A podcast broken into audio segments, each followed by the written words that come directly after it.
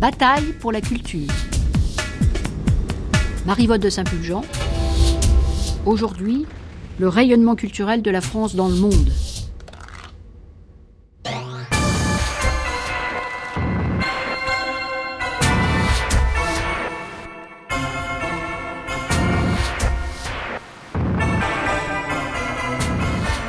Bonjour et bienvenue dans cette grande traversée diffusée tous les samedis de la grille d'été sur France Culture.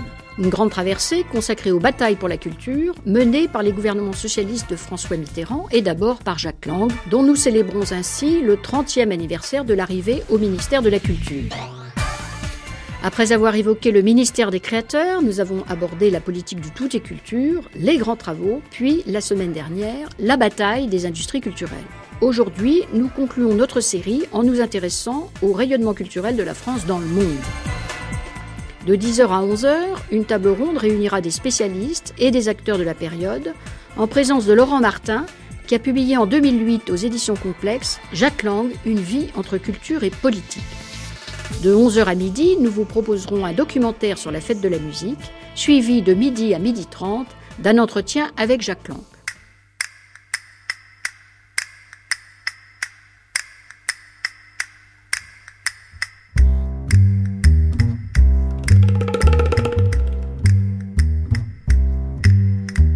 Alors qu'il obtient finalement, quoique tardivement, d'être ministre de la Communication en Suisse de la Culture à son retour rue de Valois en 1988, Jacques Lang n'a jamais pu intervenir dans la politique culturelle extérieure, qui reste encore aujourd'hui l'apanage du ministère des Affaires étrangères.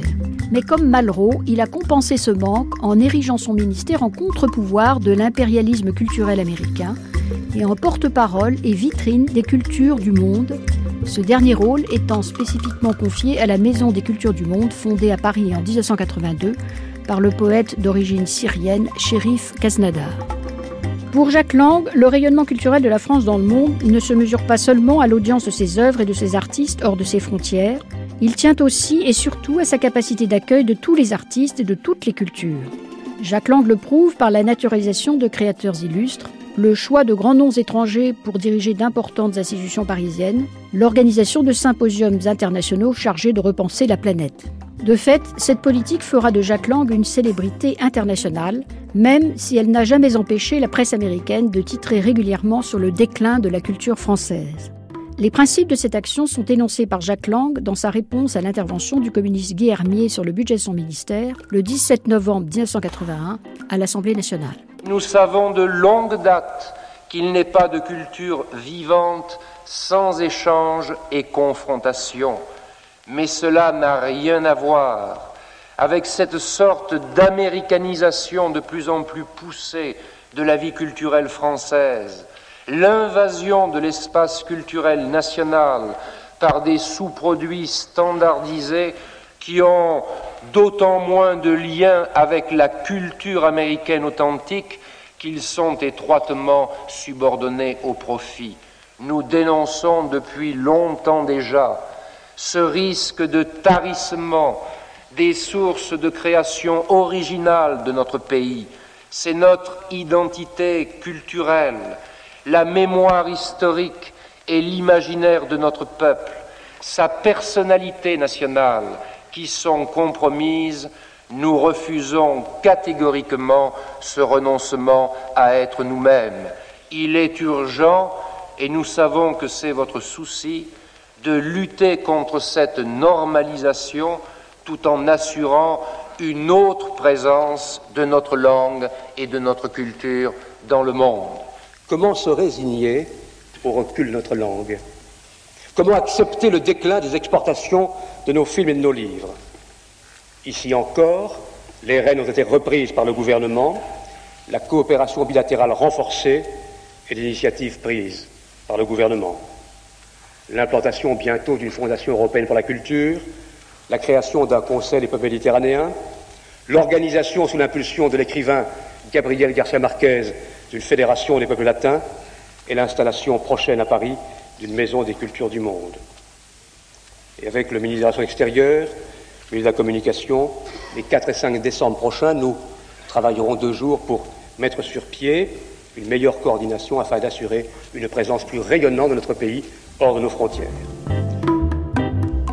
Le 3 novembre 1982, Jacques Lang dresse pour l'Assemblée nationale un premier bilan de sa politique internationale en insistant sur les installations d'artistes étrangers en France, dont beaucoup sont des cinéastes. En effet, il y a une forme de renaissance, monsieur le député, et parmi les signes qui ne trompent pas, c'est l'afflux vers la France, c'est l'afflux vers Paris en particulier, mais pas seulement à Paris, de nombreux créateurs de différents pays du monde. Et pour ne citer que quelques exemples, parmi les plus récents, les plus récents je songe à des hommes qui ont décidé de venir travailler ici même, enrichir par leur talent la production nationale. Le cinéaste polonais Andrzej Wajda, le cinéaste hongrois Miklos Janczó, le metteur en scène italien Giorgio Streller qui prendra bientôt la direction du théâtre de l'Europe à l'Odéon, Orson Welles, les metteurs en scène américains Julian Beck, Meredith Monk, Richard Foreman, le cinéaste allemand Wim Wenders, le cinéaste turc Güney, et je pourrais allonger la liste. Et ce signe, parmi d'autres, est une source de grand réconfort. Et si vous aviez le temps de, mais vos occupations sont considérables, de lire de temps en temps la presse internationale, vous constateriez avec quelle sympathie et quelle ferveur l'expérience culturelle française d'aujourd'hui est regardée par les autres pays. Le 14 février 1983 s'ouvrent les rencontres internationales de la Sorbonne, dont le thème est le rôle de la culture en période de crise, et que François Mitterrand honore de sa présence et d'un discours optimiste sur le rôle du savoir dans la croissance. Les solutions proposées sont assez vagues, mais le prestigieux plateau réuni par Jacques Lang éblouit l'opinion. Jacques Lang, le ministre de la Culture, avait réuni ce week-end à Paris le plateau le plus riche et le plus éclectique du monde. 350 intellectuels, des scientifiques, des acteurs, des économistes, des cinéastes étaient réunis à la Sorbonne pour une sorte de sommet de Versailles version culturelle. Jamais on n'avait vu une telle affiche.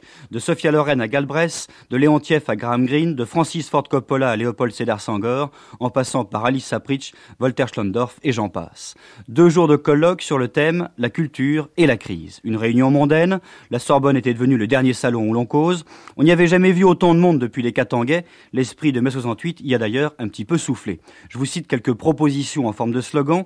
Économie et culture, même combat. Création artistique égale création d'emplois.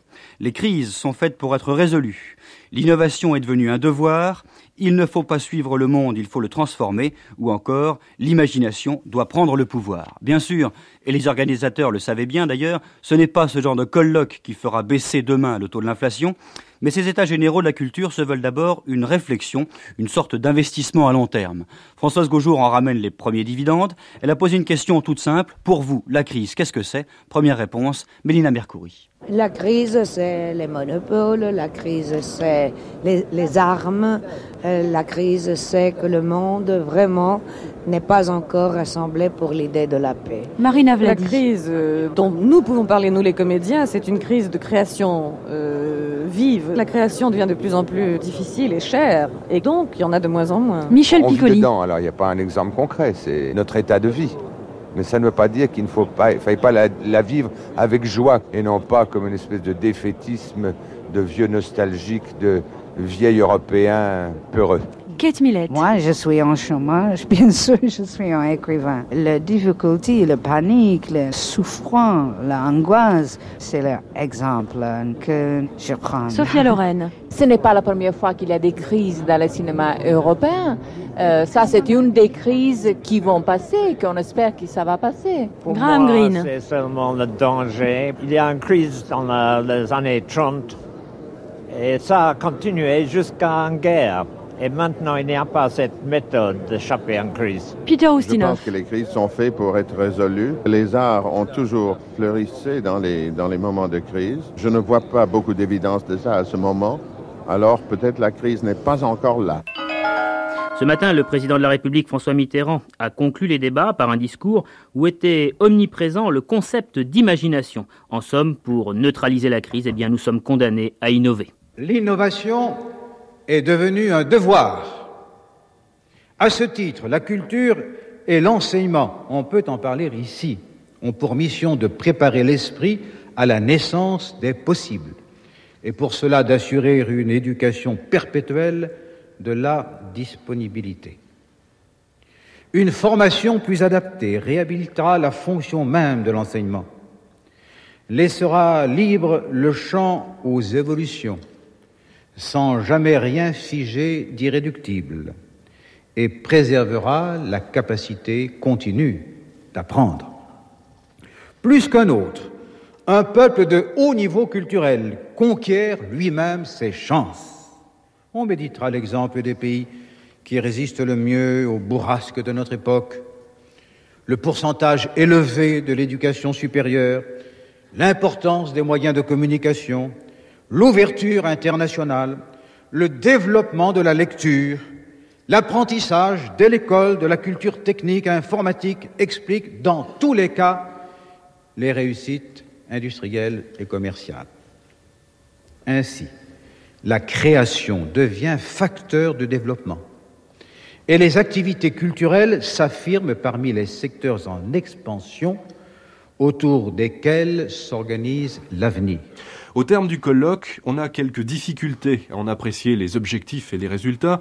Comme toujours, Michel Cardoz, il est difficile d'aller au-delà de l'apparence, surtout lorsque cette apparence a les traits de Sophia Loren et de Kate Millett, la féministe, la féministe américaine. Bien sûr, bien sûr, on n'échappe pas à la politique spectacle. L'impact d'un événement se mesure aussi à sa représentation radio-télévisée. Cela dit, Personne ne force ces gens à venir passer un week-end à la Sorbonne. Ni Styron, ni Moudjedra, ni Léontiev, ni Coppola, ni Prigogine n'étaient obligés de venir pèleriner dans le grand amphithéâtre, faire ou écouter des discours et participer à ce qu'un esprit caustique estimait devant moi hier être enduit de bonnes intentions. Et pourtant, ils sont venus. Savants, écrivains, historiens, comédiens, cinéastes, théâtreux avaient donc besoin d'être ensemble un moment, de mesurer le combustible qui brûle dans le fourneau des pensées. Pourquoi? Pas seulement par amitié envers le ministre Jacques Lang ou pour rendre hommage à François Mitterrand, sous les statuts de Pascal, de Lavoisier et de Descartes. Le thème des rencontres est un thème qui touche aussi à notre vie quotidienne, à la qualité de notre télévision par exemple. Création et développement. Et il ne s'est trouvé personne pour soutenir qu'une croissance zéro un renoncement au développement économique serait une chance pour l'art, la découverte, l'invention. Au contraire, pas de création si la croissance est nulle. Renversons le théorème et on conclura que nos rêves, notre imagination, notre capacité à inventer n'ont de chance que dans une société qui produit des richesses. Rêver et inventer, c'est à quoi François Mitterrand a invité son auditoire. À ces porteurs de nostalgie que sont par nature les héritiers de culture, François Mitterrand a dit Sortir de la crise ne signifie pas retrouver le monde d'avant. Il faut inventer autre chose, un modèle de société, une croissance qui soit différent et du libéralisme poussé à son terme de sauvagerie et de l'étatisation qui engourdit la société. Un seul point au cahier des charges, le plein emploi. Si l'on se demande pourquoi ces rencontres de la Sorbonne ont eu un succès spectaculaire, il ne faut pas chercher plus loin que ces idées. Une fois éteints les lampions de la fête, c'est aller travailler dans un bureau, dans un laboratoire ou sur un plateau de cinéma que sont retournés les invités de messieurs Jacques Lang et François Mitterrand.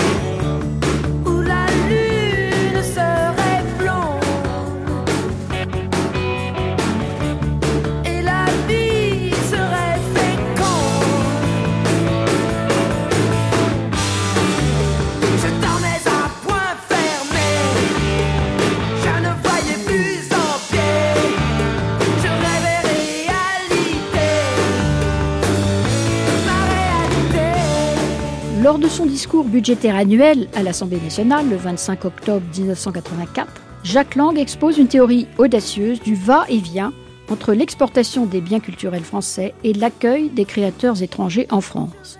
Théorie par laquelle il veut résoudre la contradiction entre sa politique internationale et sa politique de soutien à la création nationale. La même année, le Festival d'Angoulême affirme sa croyance dans le leadership mondial de la bande dessinée française en dépit des doutes de quelques professionnels. Je dirais simplement que le souci a été et est toujours d'assurer un mouvement de va-et-vient permanent entre notre effort d'exportation de biens culturels français sur les marchés extérieurs et d'accueil d'artistes de tous les pays du monde. C'est peut-être un paradoxe. Je crois qu'en réalité, c'est la clé du succès pour notre culture.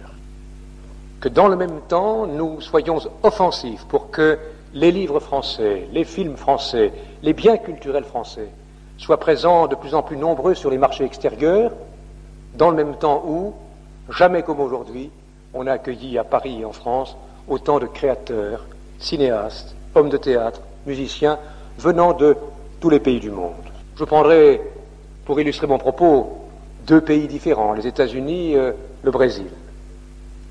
Aux États-Unis, euh, jamais depuis trois ans, les efforts ont été aussi importants pour que la culture française soit aussi importante, importante sur le territoire américain. Chacun sait que, par exemple, nos films figurent en tête euh, des films étrangers à New York. Dans quelques jours, euh, j'irai moi-même euh, ouvrir à New York un festival permanent du cinéma français. Dans le même temps où nous avons ouvert, voici deux ans, un bureau du livre français à New York qui marche remarquablement bien, avec plusieurs maisons d'édition à Boston et dans plusieurs villes américaines, des librairies qui assurent euh, une exportation croissante des livres français. Et puis, euh, mouvement de va-et-vient, nous accueillons à Paris et en France un grand nombre d'artistes américains, cinéastes, créateurs de toutes disciplines. Brésil, pays différent, pays important. Là encore, euh, les rapports ont changé complètement par une présence beaucoup plus forte des artistes brésiliens en France et par une présence beaucoup plus forte des biens culturels français et des artistes français au Brésil. Le temps me manque, mais ceux qui de bonne foi s'intéressent à ces questions le savent, de la création de la Maison des cultures du monde à l'ouverture de nouveaux réseaux de diffusion sur les cinq continents, en passant par euh, une série de manifestations comme celle qui, sous le titre Mettre la France à la mode, auront lieu dans le courant de l'hiver euh, au Japon, aux États-Unis, dans plusieurs pays. Tout le monde sait aujourd'hui que notre pays, je crois que nous ne sommes pas étrangers, mais les artistes en sont les premiers artisans, notre pays, aujourd'hui, est l'un des pays vers lesquels euh, les regards convergent. Angoulême, capitale de la bande dessinée, jusqu'à dimanche soir, ils seront tous là, les BD-filles et autres BD maniaques. Ce matin, on a beaucoup parlé à Angoulême d'exportation. La BD est-elle devenue à la France ce que le magnétoscope représente pour le Japon? Pierre Gans a posé la question à des dessinateurs étrangers. Écoutez leur réponse. Ah, j'ai la place, la première, parce que par le nombre de publications, par ces artistes, ce sont ces très grands, très bons artistes. Je crois que le, niveau culturel de la bande dessinée française, c'est de premier, ordre. La bande dessinée française qui l'a amené beaucoup par sa recherche euh, graphique. Les, auteurs français qui l'ont un succès véritable en Italie et qui l'ont fait école en Italie surtout dans l'humour français, c'est Wolinski et Reiser. C'est un esprit nouveau, c'est un esprit irrespectueux. Et ce sont les Français qui ont amené ça qu'il a, amené ça en Italie et en Allemagne, c'est ça. Première place mondiale, niveau de premier ordre, création graphique nouvelle, école française, esprit irrespectueux, bigre-bougre, avec une telle avalanche de compliments, on a presque envie de suspecter ces dessinateurs espagnols ou cet agent littéraire italien de flagornerie, histoire de ménager notre propre modestie. Et pourtant, le Festival international de la bande dessinée a acquis une réputation internationale. Un artiste sur deux présent au salon est étranger, signe que pour être dans le coup, si on fait de la BD à Madrid, Munich, Milan ou Mexico, il faut passer par la France. Mais attention, dit Jean-Pierre Dionnet, des éditions Les Humanoïdes Associés, ne dormons pas sur nos lauriers. Il y a, je crois, une espèce de leadership culturel qui existe maintenant, disons, depuis 7 ou 8 ans. Euh, en gros, nous-mêmes, on n'a pas tellement évolué depuis. Les dessinateurs sont ou les mêmes ou d'autres qui sont dans le même style. Donc ce leadership, on l'a à peu près maintenu, mais il est un peu en péril. Il est un peu en péril parce qu'on s'est fait rattraper. C'est-à-dire que les nouveaux dessinateurs américains ou espagnols ou italiens ont vu ces bandes, euh, s'en sont inspirés, ont progressé à partir de là. Et maintenant, on est toujours ceux qui ont fait ça en premier, mais on n'est plus les seuls. Mais est-ce que dans certains milieux, la France maintenant est assimilée aussi, lorsqu'on va à l'étranger, à la bande dessinée et à cette explosion de la bande dessinée? Oui, alors, par exemple, si vous allez aux États-Unis, vous allez voir, je sais pas, un monsieur tout le monde, il connaîtra peut-être pas la bande dessinée française, il croira peut-être d'ailleurs que Milan et Paris, c'est le, même, pays, comme ils disent souvent. Vous allez dans des trucs un peu éclairés, disons, milieu, par exemple, hollywoodien, américain de cinéma, suite à des choses genre Star Wars et autres, suite à, ce qu'on peut dire des Lucas et autres. Là-bas, on connaît la bande dessinée française. On sait que on sait pas trop ce que c'est, mais on sait que c'est plein d'images nouvelles qu'on n'avait pas vues avant, d'une nouvelle imagerie qui est différente de l'imagerie américaine.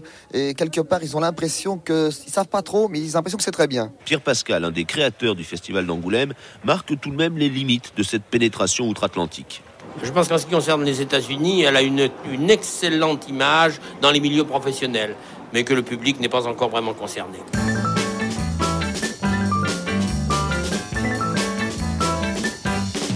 Un cri de guerre, de la potion, de l'hydromel, des invasions, une serpe d'or, et des Gaulois qui frappent fort. César, un Goscinny, un Uderzo, un Toutatis, de beaux barbares, et chaque fois, de grosses bagarres. Où as-tu mis mon sanglier? J'ai faim, je veux manger. Juste un tout petit sanglier. En attendant le dîner, un tour de Gaulle, un coup de Rix. une Cléopâtre, un Astérix et des menhirs qu'on n'a pas le temps de voir venir. Autre volet de la politique internationale de Jacques Lang, l'exportation des innovations les plus marquantes de son ministère. Les journées du patrimoine et surtout la fête de la musique qui s'internationalise pour la première fois en 1985 à l'occasion de l'année européenne de la musique. Le directeur de la musique, Maurice Fleuret, commente à France Inter cette initiative promise à un grand avenir.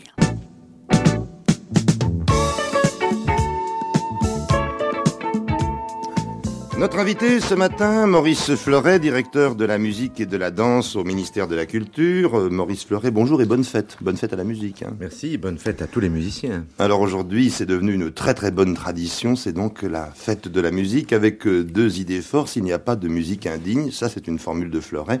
Et la musique n'a pas de frontières et ce n'est pas qu'une image cette année, Maurice. C'est 21 pays qui font la fête avec nous, depuis euh, euh, Chypre jusqu'au Portugal et depuis Malte jusqu'à la Finlande. D'abord, euh, une série d'actions extrêmement fortes, symboliques et originales sur les frontières, notamment les frontières de la France avec ses voisins. par exemple, à Bonsecours et Condé-sur-Lescaut, les musiciens des villages français iront jouer dans les villages belges et réciproquement, et tout le monde se retrouvera sous un grand chapiteau sur la frontière elle-même avec un pointillé mmh. marquant la frontière euh, sur le sol euh, du chapiteau. Et là, les fanfares et les harmonies se rassembleront, donneront la symphonie funèbre triomphale de Berlioz, et tout euh, se terminera par un grand bal qui permettra justement de fouler au pied le pointillé de la frontière. De même sur le pont de Kehl à Strasbourg, où les musiciens allemands et les musiciens français venus chacun de leur pays se rencontreront. De même à Vintimille, où les musiciens et les orchestres de jeunes et d'amateurs de Menton de Vintimille et des villes voisines se retrouveront. De même euh, pour l'Espagne, euh, où des échanges de musiciens euh, rock, non seulement français et espagnols, mais aussi suisses, figurez-vous, vont, vont se faire. Et d'ailleurs, ce matin, une, une flamme est allumée dans les ruines de Montségur, une, la flamme de la musique, qui va gagner Toulouse et puis Barcelone. Et puis un bateau musique sur les côtes basques qui va emmener des musiciens français au Pays basque espagnol et ramener des musiciens euh, basques espagnols sur la France. De même également avec euh, des trains qui vont franchir les frontières. Vous en avez du Luxembourg à la France, à l'Allemagne. Vous en avez de la France à l'Espagne, de l'Espagne à la France. Vous avez même un, un bateau musique qui va de Saint-Malo aux îles anglo-normandes. Vous voyez, je crois que ces actions sur les frontières sont essentielles. Mais il y a aussi et surtout la grande fête qui se déroule ce soir à Athènes, choisie par le Conseil de l'Europe comme capitale européenne de la musique et où se retrouvent tous les chefs d'État pour une grande cérémonie au coucher du soleil sur l'Acropole, conclue par un gigantesque feu d'artifice sur tout le site d'Athènes et du Pirée, pendant pendant qu'une quarantaine de groupes rock et toutes les formations professionnelles et amateurs de musique traditionnelle grecque vont animer la ville.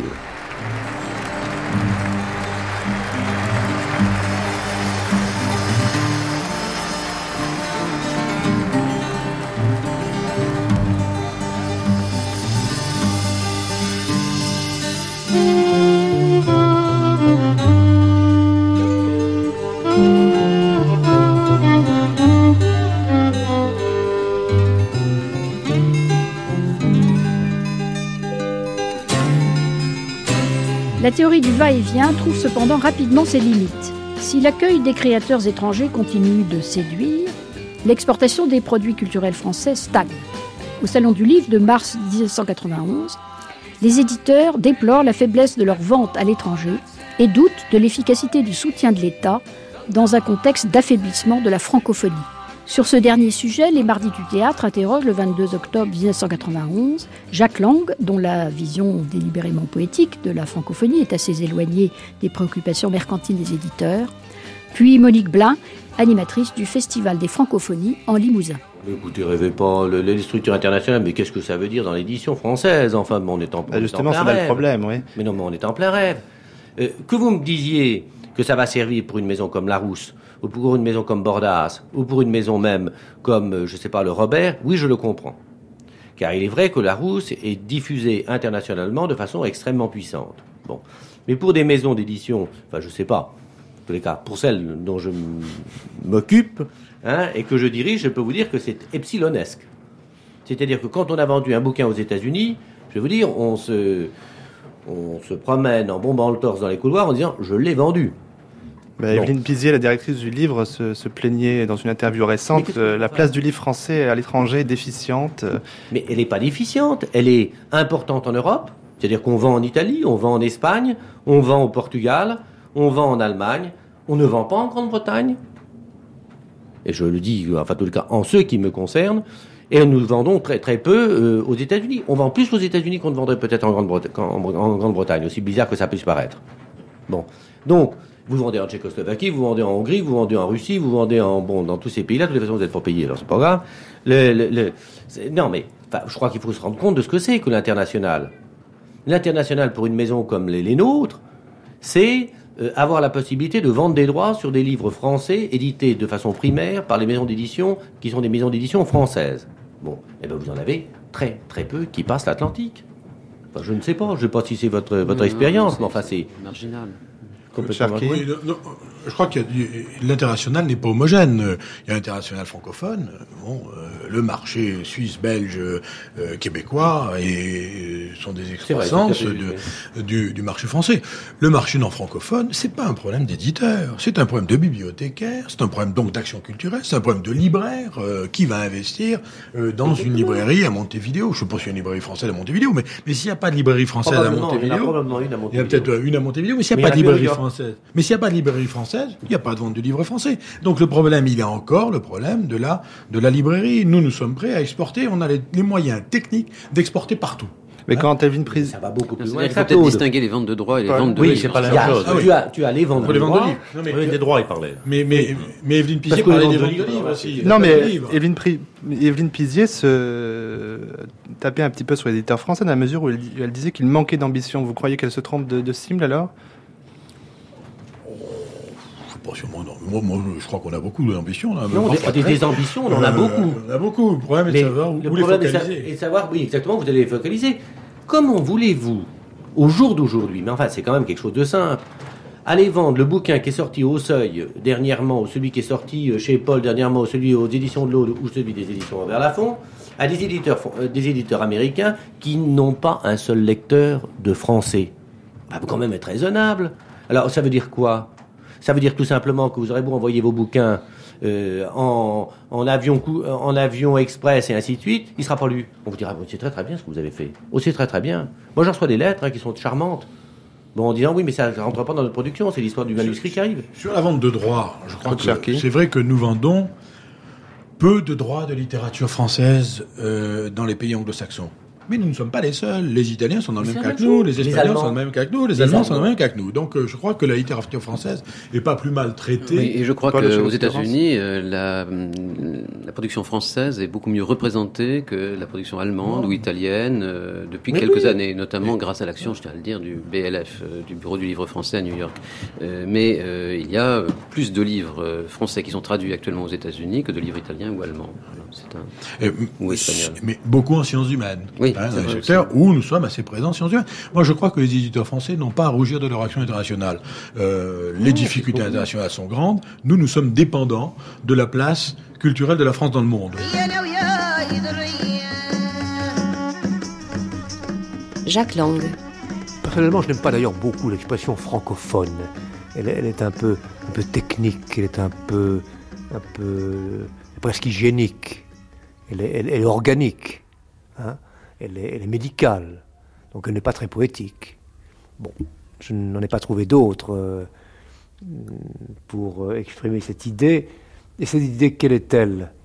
Euh, Ce n'est pas naturellement l'idée de la francophonie telle qu'elle a été à une époque propagée. elle était très liée, vous vous souvenez, dans les années 60, euh, aux barbouzes. À la coopération. À la coopération néocoloniale. Hmm. Et j'ai souhaité d'ailleurs moi-même que la, francophonie soit débarbousée, qu'on la dépouille de ces oripeaux colonialistes ou néocolonialistes. Alors à partir de là, la francophonie n'est pas une, la francophonie est multiple.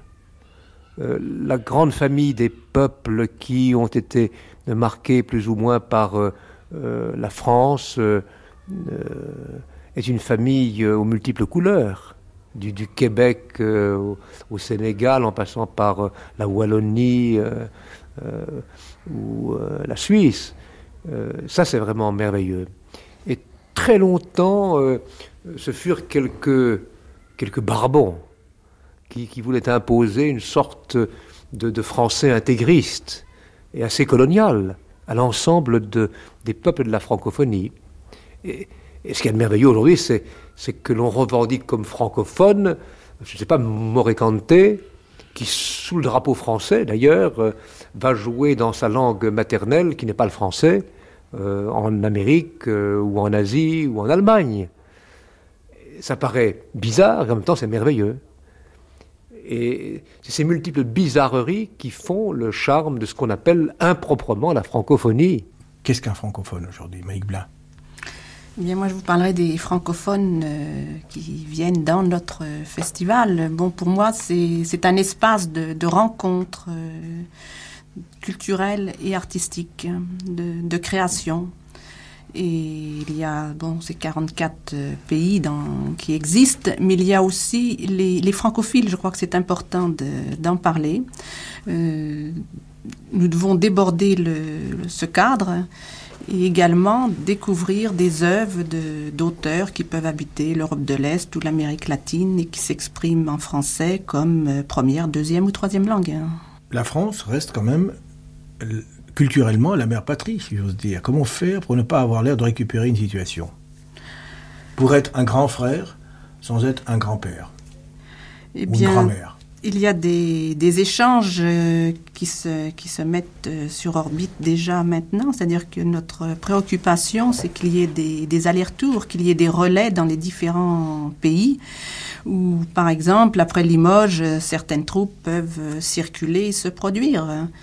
Je crois qu'il faut inventer des événements dans plusieurs pays. Mais il me semble que ce qui est plus intéressant peut-être dans ce que vous faites dans l'évolution du festival, c'est pas tellement d'inventer des événements, si je puis me permettre, mais c'est d'inventer des structures et d'autres choses autour qui font qu'il y ait une continuité, un ancrage réel, et que je, suis frappé, par exemple, de savoir qu'il y a un certain nombre d'auteurs francophones qui viennent faire des résidences à Limoges, et ça c'est important.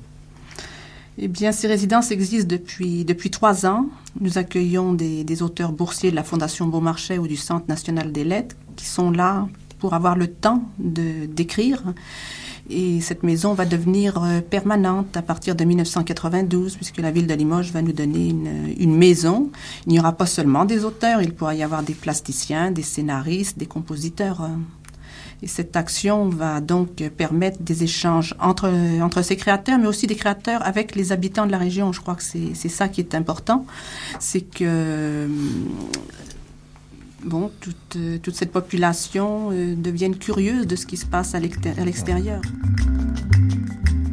En inaugurant le 29 janvier 1993 l'Académie universelle des cultures qu'il a décidé d'installer au Louvre, François Mitterrand met un point d'orgue à la politique internationale défendue depuis 1981 par Jacques Lang, alors presque au terme de son ministère. Le choix du prix Nobel de la paix Elie Wiesel comme président et la citation de Paul Valéry sur l'univers, spécialité française, affirment sans ambiguïté l'ambition de cette fondation. Dans sa réponse, Elie Wiesel confirme généreusement le rang spécial que les créateurs assignent à la France et à son président d'alors, qu'il considère comme l'un des leurs. Une nouvelle académie en France, elle s'appelle l'Académie universelle des cultures. Elle a été installée cet après-midi au Louvre par François Mitterrand. Cher Elie Wiesel, mesdames et messieurs, c'est donc au cœur du Louvre, parmi certaines des œuvres les plus hautes, que l'esprit est opposé depuis 4000 ans au temps et à la mort. Dans ce musée, inventé par les hommes de la Révolution française, installé dans le palais des rois, pour offrir aux citoyens de France et du monde les grands témoignages des civilisations, c'est donc ici que se dérouleront les travaux de l'Académie des cultures. Je vous remercie d'y prendre part. Vous marquez ainsi votre volonté de mettre les moyens de l'intelligence et de l'imagination au service d'une éthique fondée sur la rencontre des cultures. Nous attendons de cette Assemblée, et je m'adresse à vous, des propositions et des actes. Vous venez de l'annoncer. Vous vous êtes fixé un plan de travail ambitieux et concret. Vous décernerez chaque année un prix prestigieux qui consacrera la contribution d'un homme ou d'une femme de culture au progrès de l'éthique. Vous susciterez des recherches sur des thèmes précis. Vous organiserez sur ces thèmes la confrontation publique des idées et des expériences. Vous animerez des réseaux d'échanges internationaux de savants et d'artistes. Vous utiliserez, vous l'avez souligné, les moyens modernes de transmission des savoirs au service de l'esprit civique. Vous entreprendrez enfin des travaux singuliers comme ce dictionnaire des cultures. C'est pourquoi je me réjouis de la naissance de votre académie, dont le nom seul proclame qu'elle veut faire entendre la voix de toutes les cultures, non pour les confondre, mais pour qu'elles dialoguent. Je me réjouis aussi que la France soit l'hôte de cette institution. Paul Valéry disait que, je le cite, notre particularité, parfois notre ridicule à nous Français, est de nous sentir hommes de l'univers, d'avoir pour spécialité l'univers. L'accueil d'une telle académie honore notre pays. Elle est, je le crois, sans exemple, même si l'idée depuis longtemps chemine dans les, dans les esprits des artisans de la culture, les plus conscients de leurs responsabilités. Permettez-moi de citer l'un d'eux, Franz Werfel, qui conçut le projet d'une académie mondiale des écrivains et des penseurs. Existe-t-il, demandait-il, une possibilité que l'esprit gagne en pouvoir et en autorité au sein même des puissances et des autorités actuelles. Et il concluait, pouvoir, tout homme raisonnable répondra non. Autorité, à cette question, je réponds peut-être. C'était en 1937. En ce début d'année 1993, je répondrai pour ma part. Sûrement, cette espérance, mesdames et messieurs, je vous en prie, incarnez-la. Monsieur le Président de la République, dans une lettre datée du 4 février 1992, vous m'avez fait l'honneur de me confier une mission que nombre de mes pères à ma droite ont raison de m'envier. Si César Pavès a raison de dire que la vraie joie est dans le commencement, cette joie aujourd'hui c'est à vous, Monsieur le Président, que nous la devons. Vous m'avez demandé, je cite votre texte, de concevoir, organiser et diriger une académie composée de penseurs du monde entier dont le but sera, et je cite de nouveau, de lutter pour la démocratie et pour la défense des droits de l'homme. Et vous avez rappelé votre espoir que cette académie fera entendre et reconnaître les voix de la liberté. Cette académie fera l'honneur de la France, de la France dont la tradition reste marquée par sa soif de valeurs culturelles. Pourquoi cette nouvelle académie? Disons-le d'emblée. Sa naissance est pour nous, comme elle est pour vous, Monsieur le Président de la République, un acte de foi en l'avenir, qu'elle tentera de féconder de son expérience et de son savoir, de ses questions et de ses ambitions. Il nous suffit d'écouter les bruits de terres proches et lointaines pour mesurer les défis qui confrontent l'humanité en quête de respect de sa dignité et de sa souveraineté. Ensemble, nous demanderons, comme le faisaient jadis les prophètes en Judée, veilleurs, où en est la nuit Les hommes et les femmes qui composent cette académie, venus des pays proches et lointains, et appartenant à des cultures et des disciplines variées, ne représentent qu'eux-mêmes. Leur réception à cette académie n'a été motivée ni par leur position sociale, ni par leur succès professionnel, mais par le respect et l'autorité que chacun dans son domaine commande autour d'eux pour avoir aidé l'humanité à faire un pas en avant sans tomber dans les pièges que la science et l'intelligence risquent parfois de tendre à celui ou à celle qui ne craignent pas de faire reculer les limites de l'inconnu. Ce qu'ils ont en commun, c'est le désir de voir s'accomplir sur la terre déchirée et tourmentée un rêve où la quête remplace la domination et où la solidarité entre hommes et communautés désarmera la séduction du fanatisme, car le fanatisme possède sa propre séduction, et éliminera la malédiction irréductible que le fanatisme nourrit et dont il se nourrit. Comment fait-on pour rapprocher les cultures, les civilisations des peuples qui hier encore ne se connaissaient pas ou ne se connaissaient que sur les champs de bataille? Comment fait-on pour que les triomphes des penseurs et les découvertes des savants ne dérapent pas demain dans une chute qu'ils n'ont pas su ou pu prévoir et prévenir? Autour de vous, aujourd'hui, Monsieur le Président de la République, ces hommes et ces femmes qui, par leurs travaux, influencent notre génération, connaissent et reconnaissent les obstacles à la fois objectifs et humains, s'accumulant sur nos chemins respectifs. Nous ne les contournons pas, au contraire, nous songeons à vouloir les affronter dans une ambiance de respect, d'amitié. Et avec un peu de chance, nous les désarmerons en les démythifiant afin que, en l'an 2000, l'élève d'aujourd'hui, devenu chercheur, écrivain, metteur en scène, soit en possession de quelques moyens pour se forger un destin libéré d'angoisse. Monsieur le Président de la République, pour nous, vous êtes l'un des nôtres. Pour nous, vous êtes un écrivain. Pour nous, vous êtes quelqu'un qui rêve dans votre langage à vous pour nous, vous êtes quelqu'un qui glorifie la culture, la culture française, et par-delà, la culture universelle.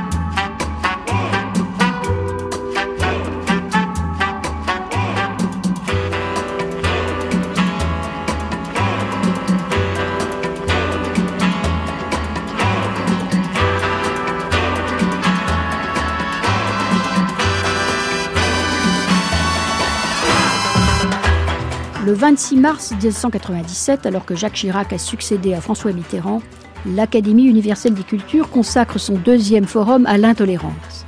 À Isabelle Pasquier, qui l'interroge sur France Inter, Elie Wiesel affirme encore la pérennité de son académie, qui se réunit alors pourtant pour la dernière fois. On retrouve Elie Wiesel qui présidera euh, le deuxième grand forum de l'Académie universelle des cultures. Ça se passe demain et après-demain à Paris.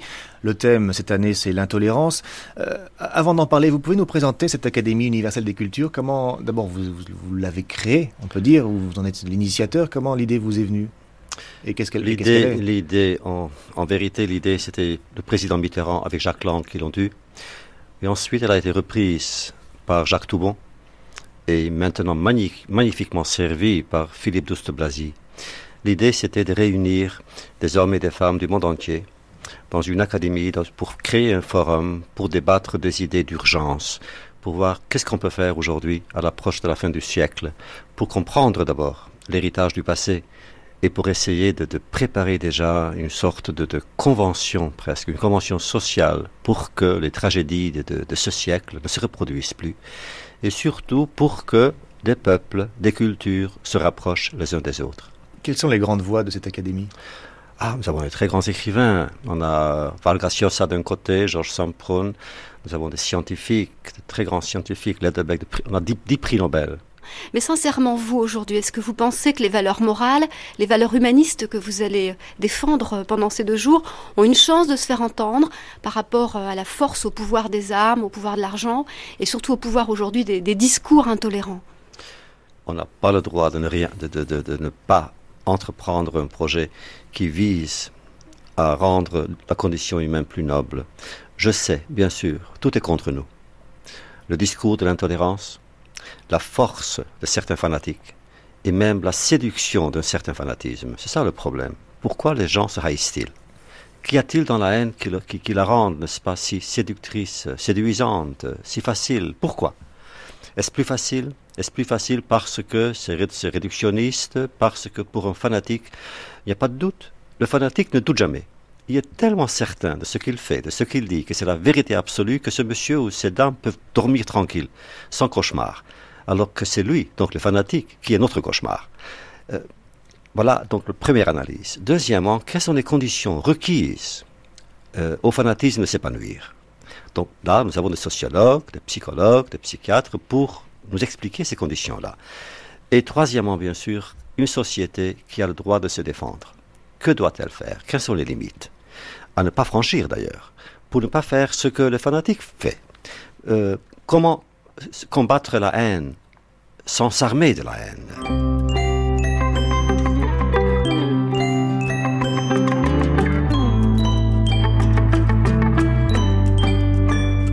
Cinquième volet des archives Bataille pour la culture, une émission de Marivonne de Saint-Pulgent, attachée d'émission Eugénie Pascal, archivina Catherine Louis, réalisation Laurence Millet et Philippe Baudouin.